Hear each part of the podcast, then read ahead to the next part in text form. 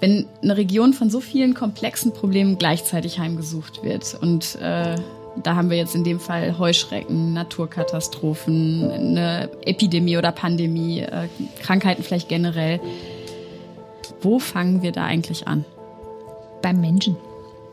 Also wir fangen bei den Menschen an, die von all diesen sich überlagenden Krisen äh, betroffen sind.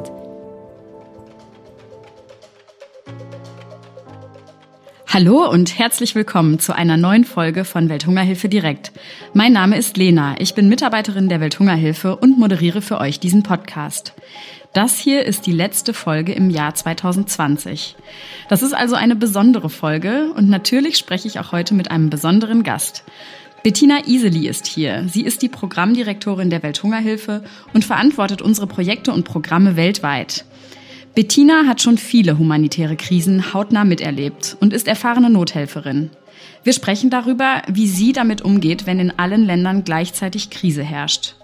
Neben der Corona-Pandemie haben wir für diese Folge aber noch drei weitere Themen ausgewählt, die wir aus Sicht der Welthungerhilfe genauer beleuchten und einschätzen wollen. Dazu hören wir auch Beiträge direkt von unseren Kollegen und Kolleginnen vor Ort, zum Beispiel aus Afghanistan, Indien und Äthiopien. Aber los geht's mit Bettina.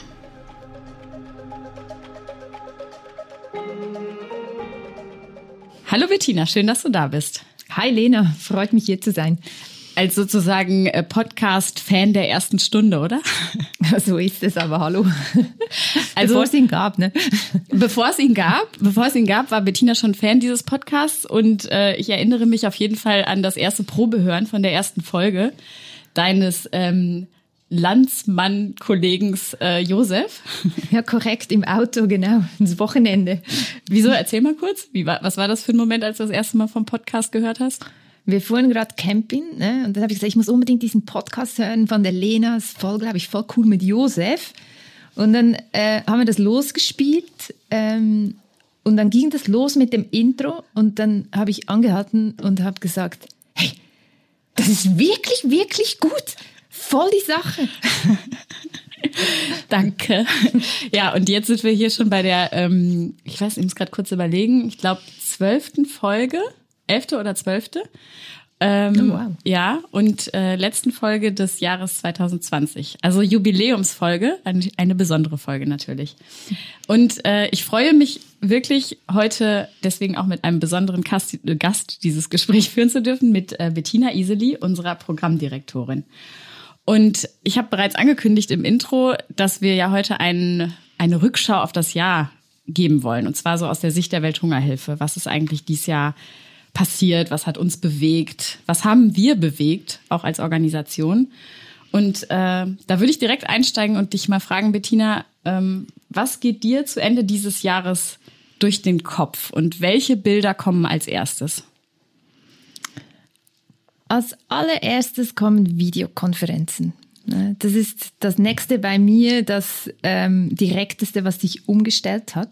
Ähm, und ist, glaube ich, Ausdruck davon, wie wir unsere Arbeit umstellen mussten. Und das zweite, direkt danach, kommt sofort das Wort Brandbeschleuniger das die Welthungerhilfe ja immer wieder benutzt hat als Ausdruck davon, was ist denn jetzt eigentlich Corona oder wie wirkt das in den Ländern, in denen wir arbeiten.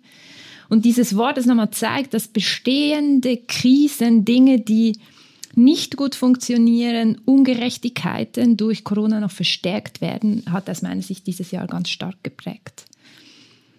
Und wenn du jetzt so Bilder dir hervorrufst, dann sind das die Screenshots von neun Leuten auf dem Bildschirm, die du sozusagen in der Konferenz moderierst.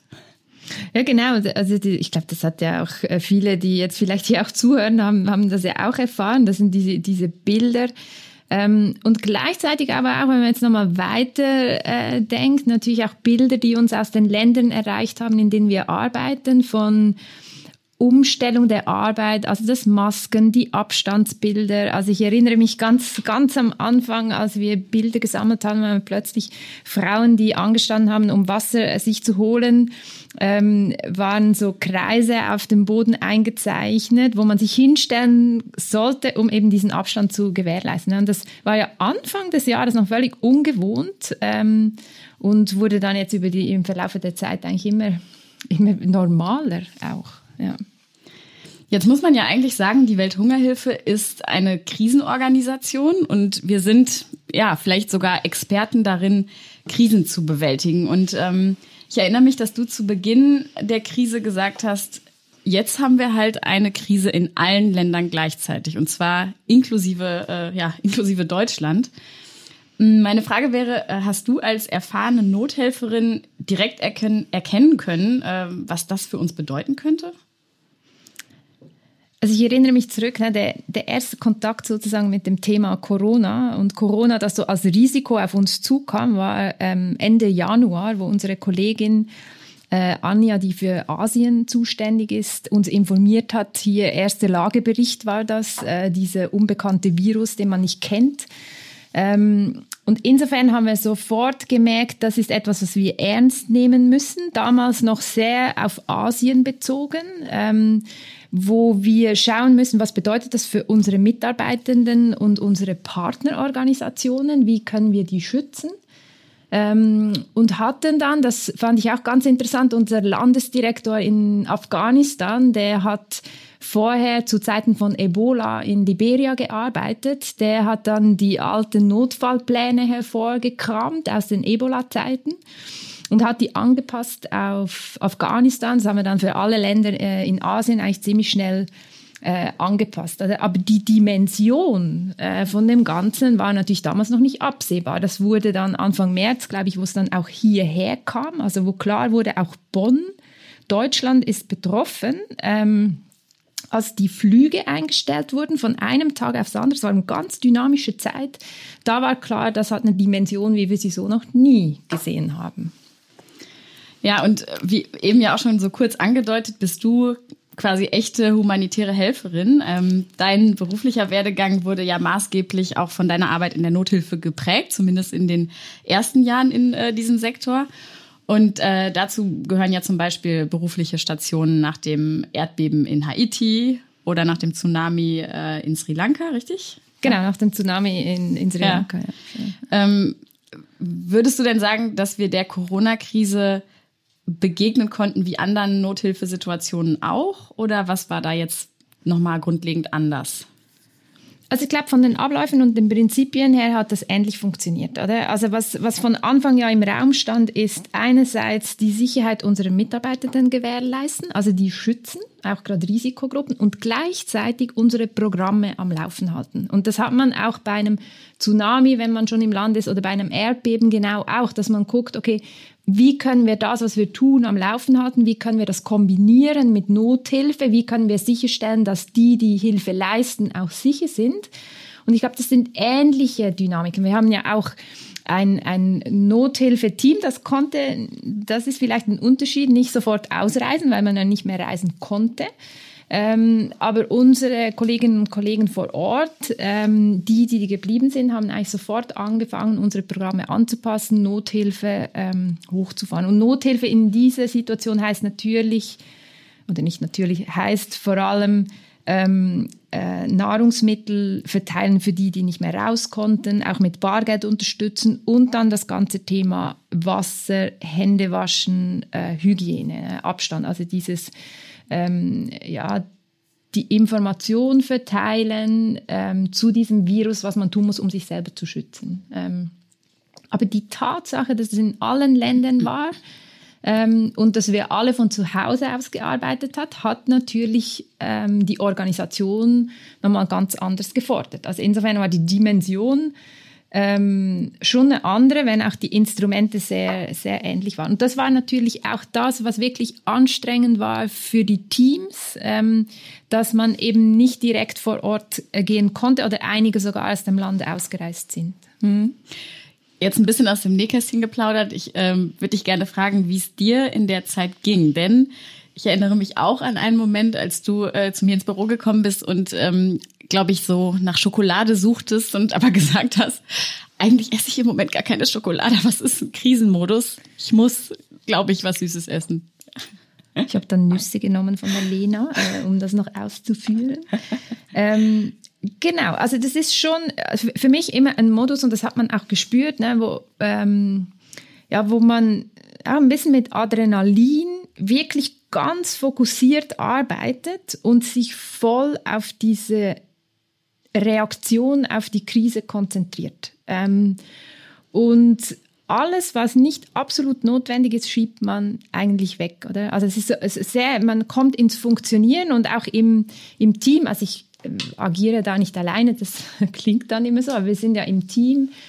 Ähm, mit vielen anderen fokussieren wir uns auf das, was jetzt absolut notwendig ist. Ähm, und der Rest kann dann auch so ein bisschen liegen bleiben. Und dann kommt man wirklich so in den Modus rein, wo dann die Schokolade, muss ich schon sagen, auch helfen kann, den Tag sozusagen durch, durchzugehen. Und es geht dann erst eigentlich nach einer, wenn so ein bisschen wieder Ruhe reinkommt, ähm, dann kommt dann auch die Müdigkeit. Aber das hilft einem ja auch in dieser Krisensituation zu funktionieren und hat uns, glaube ich, alle da auch durchgetragen. Einfach dieses ganz klare, ähm, es, es ist auch klar, was jetzt gemacht werden muss und wo der Fokus liegt. Ne? Für den Podcast heute haben wir uns ja vorgenommen, insgesamt vier Themen aus diesem Jahr mal etwas genauer unter die Lupe zu nehmen. Und äh, Corona ist ja auch nur in Anführungszeichen eins davon. Ähm, wo wir aber jetzt sozusagen schon mittendrin sind, würde ich vorschlagen, dass wir da auch noch mal ein bisschen tiefer eintauchen und äh, anders als in den bisherigen Podcast-Folgen da auch noch mal ähm, Menschen aus den Ländern, in denen wir arbeiten, zu Wort kommen zu lassen und wirklich reinzuhören, was ist da konkret in den Ländern passiert, wie hat sich die Situation dort angefühlt. Und als erstes würde ich da mal äh, einen kurzen Beitrag mit Blick auf Afghanistan einspielen wollen. Schulschließungen, Ausgangssperren, Wirtschaftseinbrüche. Seit dem Frühjahr bestimmt Corona das Weltgeschehen. Nicht nur das Virus selbst, sondern auch die Maßnahmen zur Eindämmung der Pandemie bringen in vielen Ländern des globalen Südens eine Gefahr mit sich. Unser Kollege Farid berichtet aus Afghanistan. Year 2020 was not an easy year at all, not only in Afghanistan, but for the whole world. We have lost many of our family members, relatives, and even some colleagues because of the COVID 19 pandemic. Year 2020 made a lot of people suffer from health condition and people were locked down at homes by government. And I do remember people were and are still suffering for the food as a basic need and trying to take care of hygiene at the same time. And because of not having job, people were not able to and are still not able to take care of these two basic needs. Der Kollaps von Krankenhäusern, unterbrochene Lieferketten und weltweite Wirtschaftskrisen machen die Pandemie nicht nur zu einer medizinischen Herausforderung, sondern auch zu einer humanitären. Und die weltweit weiter steigenden Zahlen zeigen, sie ist noch lange nicht überstanden. Bewältigen können wir sie nur gemeinsam. Das ist auch die Erkenntnis unserer Kollegin Pooja, die in Indien arbeitet. I strongly feel that this year has taught us to be more humane and grateful to what we have in our lives and showed us that there is a need to stand by each other and definitely to celebrate humanity. Wie ist die Lage aktuell in einem Land wie Afghanistan? Haben wir das im Griff? Also Ja, die, die Lage kann man ja eigentlich nicht im Griff haben. Ne? Mhm. Wir, was wir mhm. können, ist versuchen zu verstehen, äh, was sind die Dynamiken, was geht, äh, was geht da gerade. Also das Thema in Afghanistan natürlich äh, Sicherheitslage, also Gewaltkonflikte ähm, ist super schwierig für unsere Teams, aber auch für die Menschen vor Ort. Ähm, hinzu kommt eine Nahrungsmittelpreissteigerung, ähm, die wir ja nicht in den Griff kriegen können, aber die, das ist, da ist es wichtig, dass wir das verstehen, so dass wir dann auch unterstützen können, ähm, ja, mit, mit Hilfe und, und Nahrungsmitteln. Ähm, und diese Kombination Hunger, Gewalt und dann jetzt sozusagen noch die Gesundheitssituation, die sich auch verschärft hat, das ist äh, sehr, sehr fordernd für, für die Menschen vor Ort und auch für die Teams. Ja. Mhm.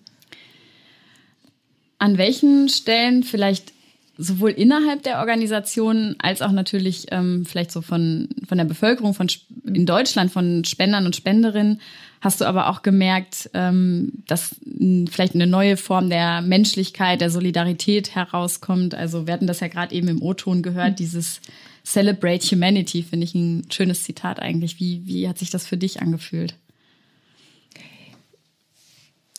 Also ich glaube, für uns als Organisation haben wir das sehr stark gespürt, weil wir wahnsinnige Unterstützung von verschiedensten Seiten bekommen haben, um, um durch dieses Jahr zu kommen, ähm, aber auch mit den Menschen vor Ort, da haben wir immer wieder auch gehört, dass die sich gegenseitig unterstützen, nicht nur jetzt abhängig sind von der Hilfe, die wir leisten, sondern auch versuchen, Potenziale, die vor Ort sind, also gegenseitig sich da Hilfe zu leisten. Und ich glaube, das ist ein total wichtiger Gedanke auch und, und vielleicht auch ein Gefühl, das auch Hoffnung gibt und uns durch das Ganze trägt. Ähm, das, das glaube ich, kommt ja, sei es jetzt durch einfach eine ganz formelle Unterstützung für die Organisation, aber auch dadurch, dass wirklich alle sich auch eingesetzt haben, ähm, über ihre Kräfte vielleicht auch hinaus, um die Programme weiterlaufen zu lassen, also die Unterstützung, die wir leisten, weiterhin auch machen zu können und darüber hinaus noch mit Nothilfe aktiv zu werden. Und ich finde, dadurch zeigt sich das eigentlich,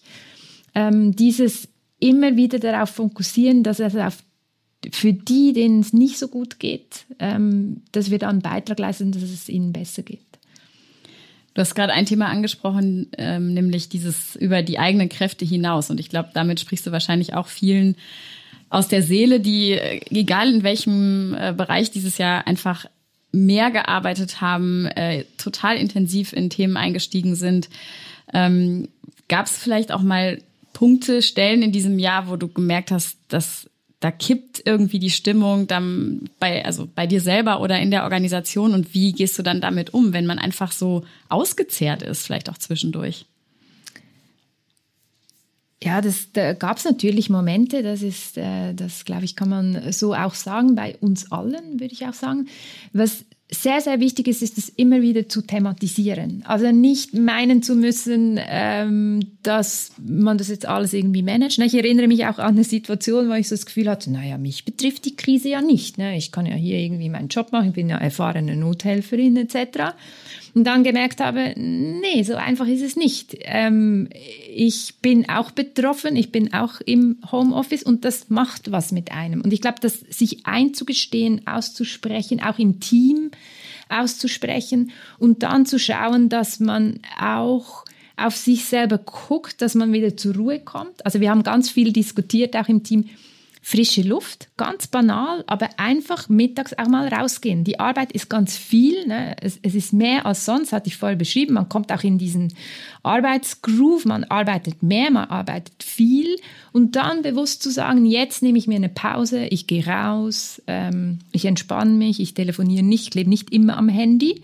ähm, um da auch wieder durchzuatmen. Das ist total zentral. Ähm, und ich glaube, diese beiden Sachen, also immer wieder auf sich selber zu schauen, was tut einem gut, ne? also wo hat man die inneren Ressourcen auch, was gibt mir positive Energie und dann aber das auch im Team dem Platz zu geben, Raum zu geben, dass man sich auch ausdrücken kann und auch mal zu sagen, jetzt bin ich müde ähm, und jetzt, jetzt mag ich nicht mehr, wie wir sagen würden.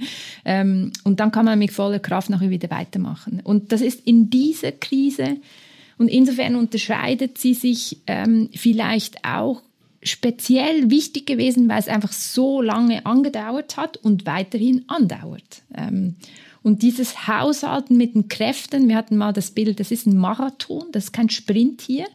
Und wir müssen, auch wenn wir jetzt mit dem Sprint losgelegt haben, es wird ein Marathon sein und wir müssen da irgendwie gucken, dass wir in einen Rhythmus kommen, den wir, damit wir die Strecke auch hinter uns bringen. Das ist, glaube ich, ganz, ganz zentral. Bei welchem Kilometer bist du gerade? Ja, wenn ich das wüsste. Ähm, so viel, dass ich gesagt irgendwo in der Hälfte. Aber gut, das sind natürlich Spekulationen. Ne? Also ich, ich glaube, wir, wir sind noch nicht kurz vor dem Ende. Das wird uns sicher das, das ganze nächste Jahr auch weiterhin beschäftigen, denke ich schon. Jetzt gab es neben Corona und allen äh, Auswirkungen, die die Pandemie mit sich gebracht hat, ja auch äh, echt noch andere Themen, die äh, uns in der Welthungerhilfe beschäftigt haben. Und da war ganz zu Beginn ein Thema auch stark in den Medien vertreten, nämlich die Heuschreckenplage am Horn von Afrika. Und ähm, auch da würde ich jetzt erstmal zunächst in einen Beitrag äh, aus einem unserer Länder ähm, äh, reingehen, nämlich einen kurzen Snapshot nach Kenia von unserem Kollegen Kelvin. Der Klimawandel zeigt seine Wirkung. In vielen Ländern Ost- und Westafrikas kommt es zu anhaltenden Dürren, gefolgt von starken Überschwemmungen. Eine weitere Folge Heuschrecken.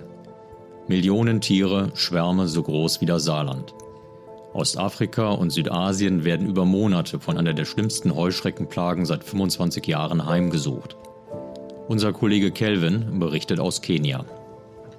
It's a very difficult time in Kenya, not only with the COVID 19 pandemic, but also the increased frequency of climatic shocks such as flooding and drought. And now we see the locust outbreak affecting rangeland, agricultural land, increasing dependency on humanitarian aid. Ganze Felder und Weideflächen fressen die Heuschrecken innerhalb von Minuten kahl. Sie ernten, was andere säen. Für viele Menschen ist das existenzbedrohend.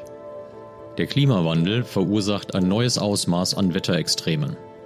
Dadurch treffen die Tiere auf optimale Bedingungen, um sich weiter auszubreiten. Im schlimmsten Fall wächst die nächste Generation der Plage bereits heran. So, jetzt mal äh, Hand aufs Herz, Bettina. Hättest du gedacht, dass du dich einmal intensiv mit Heuschrecken beschäftigen würdest? Ich persönlich? Nein. Aber wenn man mit Kolleginnen und Kollegen sprechen würde, die ein bisschen länger schon mit dabei sind und Erfahrung haben in Afrika, würden die sagen, ah ja klar, das haben wir früher in Anträge, in Projektanträge reingeschrieben als Risiko. Es könnte ja sein, dass die Heuschrecken wiederkommen. Und das war so in einem Gespräch, wo äh, unsere Kollegin Annette das so formuliert hat, wo ich so dachte, aha, okay, ähm, das ist in dem Sinn nicht neu. Die Dimension, mit der wir es äh, jetzt äh, dieses Jahr zu tun hatten, ist natürlich nochmal eine andere. Also auch diese Verbindung zum Klimawandel wird da ganz klar. Aber als Phänomen war das durchaus auch ähm, bekannt. Aber für mich persönlich, nee, so viel habe ich, glaube ich, noch nie über Heuschrecken äh, nachgedacht wie dieses Jahr. Wenn eine Region, also jetzt ähm, in dem Fall das von, äh, von Afrika, wenn eine Region von so vielen komplexen Problemen gleichzeitig heimgesucht wird und äh, da haben wir jetzt in dem Fall Heuschrecken, Naturkatastrophen, eine Epidemie oder Pandemie, äh, Krankheiten vielleicht generell. Und möglicherweise ähm, auch noch eine instabile Situation, Bürgerkrieg. Also das sind ja, muss man leider sagen, echt Szenarien, die, die treten in den Ländern, in denen wir arbeiten, durchaus vor. Wo fangen wir da eigentlich an? Beim Menschen. Also wir fangen bei den Menschen an, die von all diesen sich überlagenden Krisen äh, betroffen sind.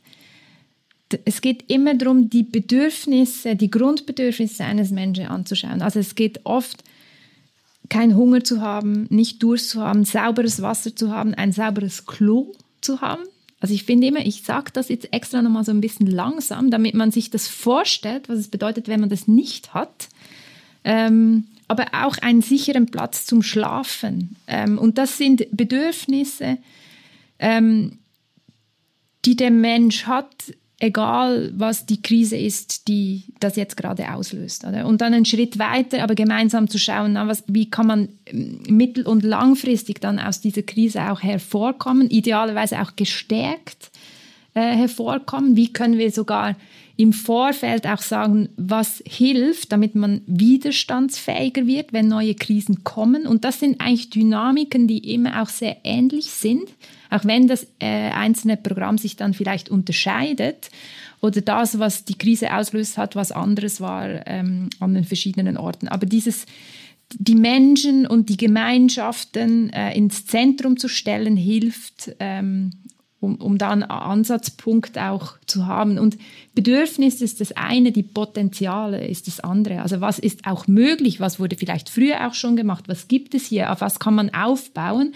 und dann kommt auch ein positiven positive Groove ähm, rein. Das denke ich ist ganz wichtig, diese Bedürfnisse einerseits, aber auch die Potenziale von den einzelnen Menschen und Gemeinschaften. Jetzt hast du ja gesagt, wir fangen beim Menschen an und ähm, jetzt bewegen wir uns aber eben in einer sehr, sehr komplexen Lage. Und wie, wie können wir dieser Komplexität generell begegnen und stellen dabei dann auch noch sicher, etwas zu bewirken? also die Welthungerhilfe ist ja mit ihren Landesbüros äh, vor Ort und den Partnern sehr dezentral aufgestellt. Und ich glaube, das ist ein extrem wichtiges Element, weil nur die Menschen vor Ort, die Kolleginnen und Kollegen, aber auch die Partnerorganisationen, die Lage überhaupt gut erfassen können. Also was wird jetzt gebraucht, was müssen wir machen? Das ist ein, ein wichtiges Aspekt, um der Komplexität äh, Rechnung zu tragen und gleichzeitig nicht zu versuchen, alles ähm, von der Zentrale oder von Bonn heraus durchzudeklinieren und vorzugeben, sondern eher zu schauen, wo sind gemeinsame Prinzipien, auf die wir uns einigen können, anhand derer dann alle vor Ort die Entscheidungen eigentlich treffen. Das klingt jetzt vielleicht so ein bisschen abstrakt, aber in der Corona-Krise haben wir das eigentlich ganz gut praktiziert, indem wir immer wieder hingehört haben, was ist, ähm, was ist jetzt der Fall. Also wir haben einen, einen Global Appeal äh, aufgelegt, also ein globales Programm, wo wir beschrieben haben, was wir machen wollen. Also das Thema eben Wasser, Sanitation, Hygiene, Wash. Ähm, äh, das Thema Nahrungsmittelverteilung, Bargeldtransfers, damit die Leute über, unmittelbar über die Runden kommen und haben eigentlich einen gemeinsamen Rahmen gesetzt. Aber was das jetzt genau bedeutet vor Ort, oder macht man mehr ähm, äh, Kampagnen, äh, dass Masken getragen werden muss oder geht es eigentlich darum, Seife zu verteilen und Wasser sicherzustellen? Das hat dann eigentlich der Partner, die Partnerin oder ähm, das Landesbüro vor Ort entschieden. Und ich glaube, das ist wichtig, sich auf einen gemeinsamen Rahmen oder gemeinsame Grundprinzipien zu einigen, aber die effektive Anpassung und den Gestaltungsspielraum gemeinsam mit den Menschen vor Ort eigentlich dann aus, auszugestalten. Ich würde sagen, wir schauen äh, im nächsten Schritt dann noch auf eine weitere, durchaus komplexe Situation ähm, oder ein, eine komplexe Region, ähm, nämlich Syrien. Und wir haben ja auch hier im Podcast bereits mehrfach auf Syrien geschaut, also zum Beispiel in der ersten Folge mit unserem Sicherheitsberater Josef und in einer späteren Folge mit unserer Kommunikationsmanagerin äh, Jessica, die in der Türkei arbeitet und da eben an der Grenze zu Syrien. Und äh, zuletzt ja auch mit unserem Kollegen Omar, der selbst vor ein paar Jahren aus Syrien nach Deutschland gekommen ist. Und äh, dazu würde ich jetzt auch gerne noch einen kleinen Beitrag einspielen. Fast 80 Millionen Menschen sind weltweit auf der Flucht. Rund 6,5 Millionen davon allein in Syrien. Seit fast zehn Jahren tobt in dem Land nun der Bürgerkrieg. Ein Ende ist nicht in Sicht. Die Folgen der Pandemie und die Währungskrise in der Region verschärfen die Situation für viele Menschen, wie unser Kollege Mark aus dem türkischen Gaziantep an der Grenze zu Syrien berichtet. Apart from the health aspect, the pandemic also had a damaging social and economic impact on many Syrian refugee households. Many lost their jobs while the price of basic items also steadily increased. This made it difficult for many to cover their monthly needs and afford items like face masks or hand sanitizers. Ich würde jetzt an der Stelle ganz gerne mal ein bisschen Welthungerhilfe-Sprech ins Spiel bringen. Und ähm, ich bin ehrlich gesagt selber schon ähm, ermahnt worden aus der Familie, aus meiner eigenen Familie, dass ich das im, im Podcast so oft das Wort Kontexte benutze. Und da ist mir aufgefallen, das gehört irgendwie so zum Vokabular. Wir sprechen halt einfach sehr oft von Kontexten, die eben so widerspiegeln, dass da viele komplexe Faktoren ineinander greifen. Ähm, und meine Frage wäre jetzt, warum ist es dir wichtig, dass wir in fragilen Kontexten arbeiten?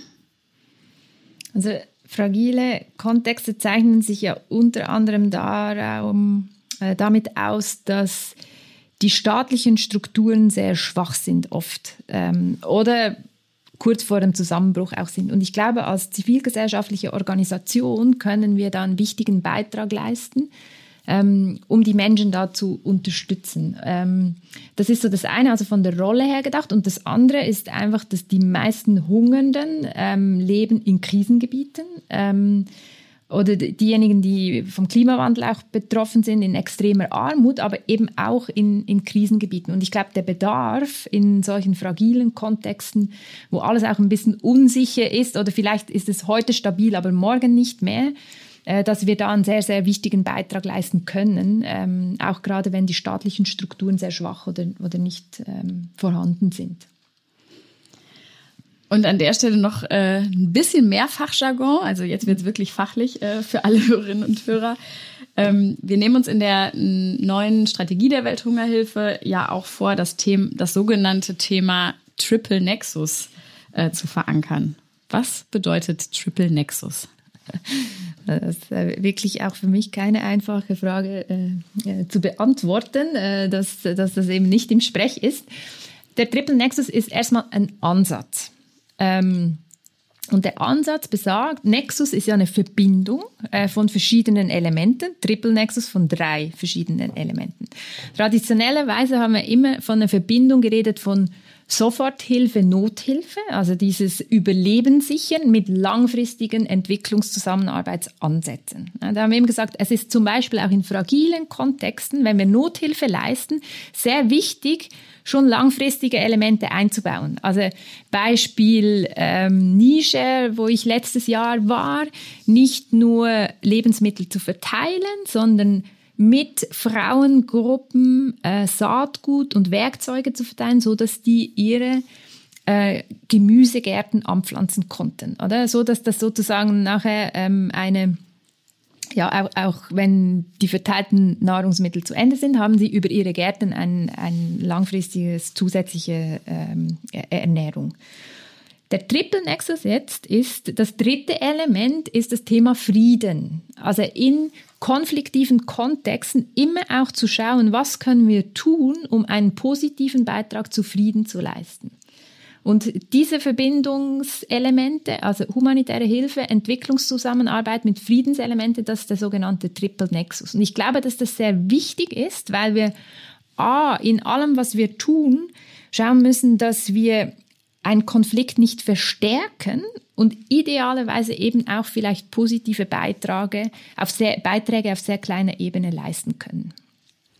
Und spielt Triple Nexus, ähm, danke für die sehr nachvollziehbare Erklärung, ähm, eine, eine Rolle in, in unserer Arbeit jetzt zum Beispiel im Kontext Syrien?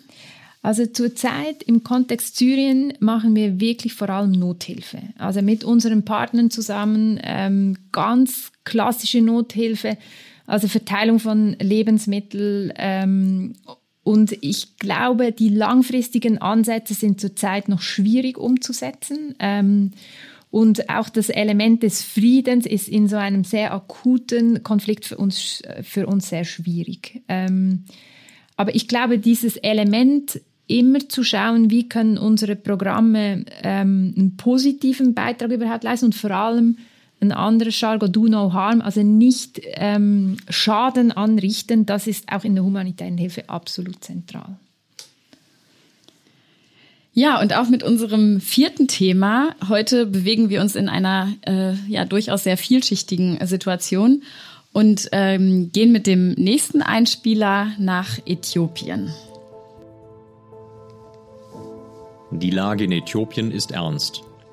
Nach Corona, der Heuschreckenplage, anhaltenden Dürren und Überschwemmungen kommt auf den letzten Metern des Jahres noch ein militärischer Konflikt hinzu, der tausende Menschen in die Flucht treibt.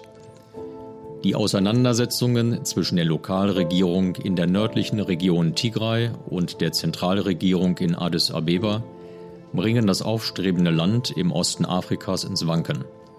Unsere Kollegin Selam zieht ein eher durchwachsenes Fazit unter das Jahr 2020. When it comes to my country, uh, country Ethiopia, despite the COVID-19 outbreak, the flood situation in some parts of the region happened where Weltungarifa implements some of the projects the internal unrest and the internal war between the federal government and the regional government puts a huge impact on so many people's lives. It's a year I really wish I could rip off from the calendar. I don't know whether putting the blame on the year is right or wrong, but I really hope and wish the year 2021 to be a year, all the bad history written on the year 2020 to be reversed. Wenn du das jetzt so hörst, wie ist dein Gesamtfazit für 2020? Also würdest du auch sagen, das Jahr würde ich eigentlich gerne aus dem Kalender löschen? Schwierige Frage. Weil nach so einem Jahr ist es eine schwierige Frage. Intuitiv hätte ich sofort gesagt, nein. Ähm, ich glaube, dass es für die meisten Menschen, gerade mit denen wir arbeiten, Krisen zum alltäglichen Leben gehört. Also wir haben auch immer wieder Aussagen gehabt, also ich sterbe lieber an Covid als an Hunger. Hunger ist für mich ein Thema schon die ganze Zeit. Also das ist, das ist ein, ein, ein Problem. Ähm, und das kommt jetzt nur noch obendrauf. Ähm, gleichzeitig muss ich auch sagen, dass ich persönlich nicht jemanden verloren habe. Ich weiß nicht, wie das wäre, wenn, oder für diejenigen, die betroffen sind davon, ist es sicher auch nochmal eine andere Dimension, einen persönlichen Verlust zu haben. Aber ich glaube, dass wir auch sehr viel gelernt haben, dass wir auch ähm, das Jahr auch gezeigt hat, wenn politischer Wille da ist, was eigentlich alles bewegt werden kann. Ich finde, es gibt auch ein bisschen Hoffnung, weil es auch so äh, zeigt, aha, man kann also auch Dinge auf globaler Ebene anders äh, drehen. Man kann vielleicht auch wieder Dinge besser machen, ähm, als sie vorher waren. Und ich glaube, dass das eine sehr, sehr wichtige, eine, eine wichtige Entwicklung war, ähm, auch für die Zukunft. Und ähm, haben wir denn als Organisation auch wirklich was geschafft in Sachen Entwicklungszusammenarbeit? Oder, weil wir haben jetzt so viel auf, auf Nothilfethemen geschaut, muss ich jetzt denken, wir haben eigentlich nur Feuerlöscher gespielt. Ja, das hat damit zu tun, dass wir jetzt stark darauf äh, uns, uns konzentriert äh, haben. Äh, ich hatte ein paar Mal gesagt, wir haben unsere Programme angepasst, wir haben unsere Programme irgendwie weiterlaufen lassen. Und wenn ich das so sage, dann sind das natürlich vor allem unsere langfristigen Entwicklungszusammenarbeitsprojekte ne, in der Landwirtschaft, aber auch im Ausbildungsbereich. Also das ist vielleicht ein schönes Beispiel. Wir haben dieses Programm Skill Up, wo wir jungen Leuten Zugang zu einer Ausbildung ähm, äh, ermöglichen. Und das gab einen kurzen Unterbruch. Äh, da wurde dann sichergestellt, dass alle Masken haben, dass der Abstand gewährleistet äh, wurde und dann ging das Programm weiter. Also das war ja auch unser Ziel eigentlich über das Jahr, dass wir nicht ähm, äh, Prozesse, die schon im Gange sind, Programme, die im Gange sind, dass wir die nicht unterbrechen müssen, sondern dass wir eben mit den notwendigen Anpassungen, genauso wie hier ja auch überall Hygienekonzepte entwickelt worden sind, haben wir das genauso für jedes Projekt gemacht, ähm, um eben sicherzustellen, dass es vielleicht langsamer, vielleicht anders, umständlich, aber dass es weitergeht. Ähm, und ich glaube, das ist auch ein Signal, das sehr wichtig war, eben nicht alles im Modus umzustellen, auch wenn das für uns äh, äh, durch das Jahr ganz stark so gewesen ist. Ja. Welche Themen waren dir persönlich besonders wichtig dieses Jahr? Für mich ganz, ganz klar und zunehmend das Thema Frauen. Ähm, gerade heute äh, haben wir uns mit einer Umfrage beschäftigt, die wir zusammen mit unseren mit verschiedenen Partnerorganisationen äh, gemacht haben.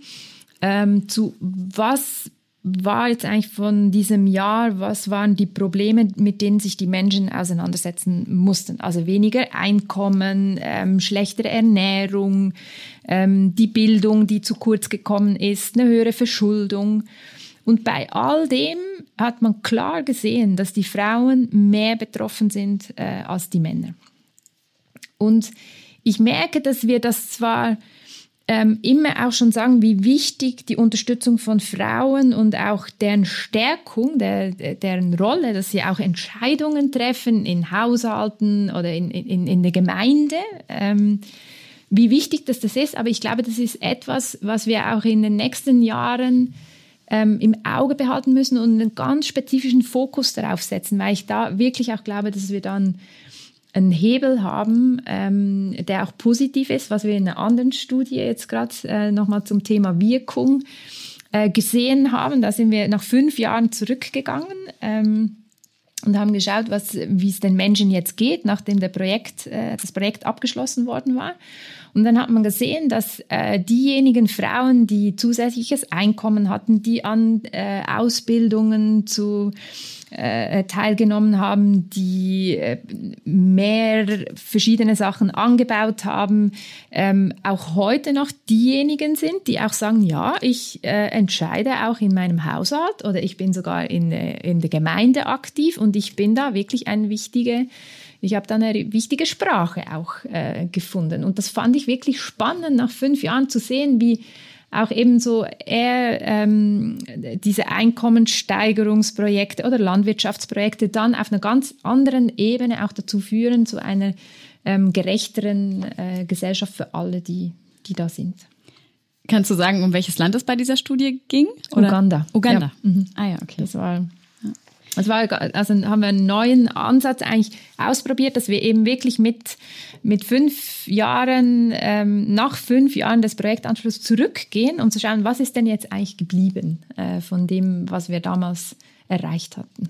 Und das war wirklich sehr positiv auch zu sehen, wie viel davon geblieben oder sich sogar weiterentwickelt hat. Jetzt nochmal zurück zum äh, Jahresrückblick und äh, vielleicht Jahresausklang würde ich es jetzt schon langsam nennen. Welcher Moment war ein Lichtblick für dich in diesem Jahr? So eine richtige, ja, positive Entwicklung, ein schöner Moment. Ganz schwierig, das jetzt auf genau einen Moment äh, äh, zu reduzieren.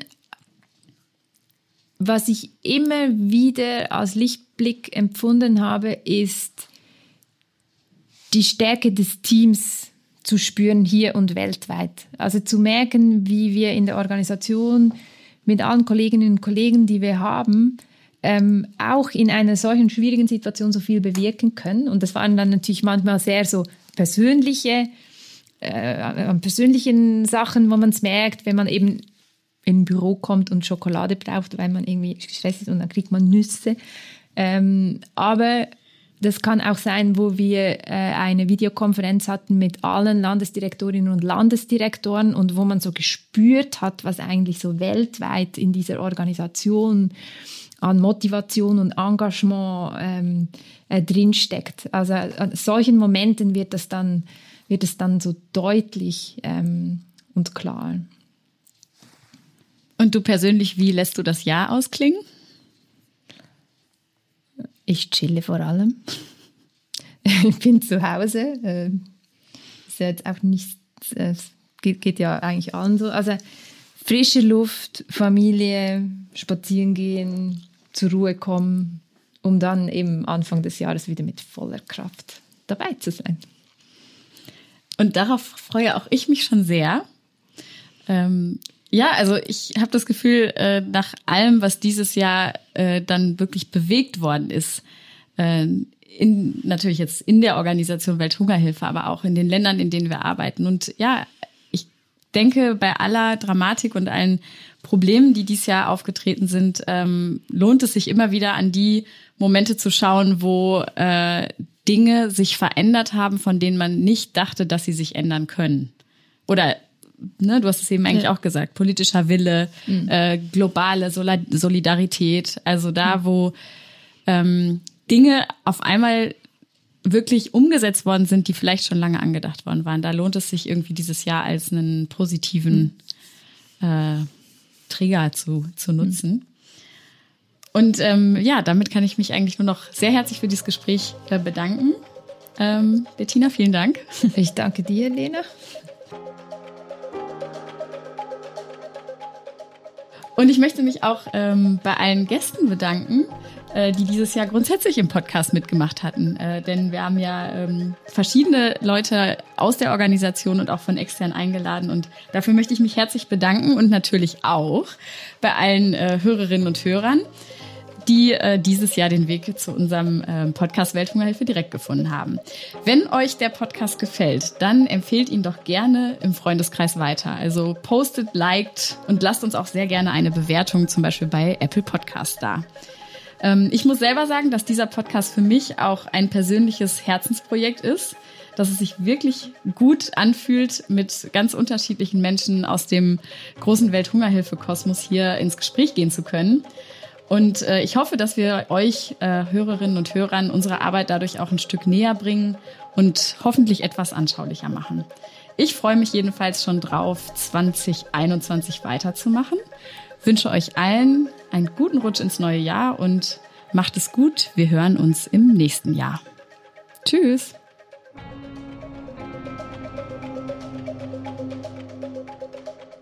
Dieser Podcast wird produziert von Podstars